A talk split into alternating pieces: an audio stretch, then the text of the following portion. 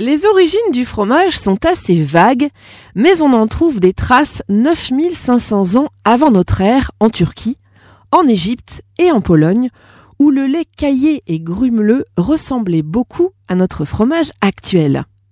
Surprise, mais les Français ne sont pas les plus gros consommateurs, puisqu'il s'agit des Danois, avec 28 kilos par habitant, puis on trouve l'Islande, la Finlande enfin la France avec 27 kilos tout de même.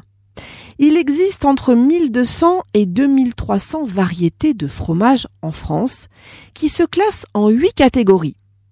Les frais, ce sont des fromages qui ne sont pas affinés et qui contiennent un fort taux d'humidité comme la faisselle ou le fromage brousse de Corse. Ensuite, les fromages à pâte molle et croûte lavée comme le minster ou les poisses leur croûte est en effet lavée avec de la saumure.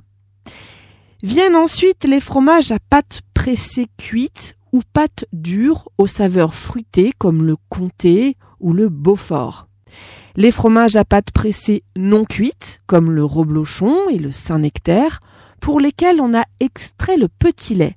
Les fromages à pâte molle et croûte fleurie comme le brie, le coulommiers, le camembert, leur croûte présente un léger duvet blanc. Les pâtes persillées, qu'on appelle bleues et qui présentent des moisissures nobles dues à l'introduction d'un champignon.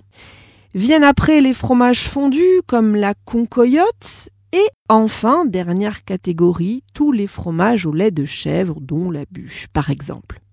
Pour finir, saviez-vous que le mot fromage provient d'un mot latin caseus qui signifie fermenter, et que les fromages respectent également des saisons. Et oui, comme pour les fruits et légumes.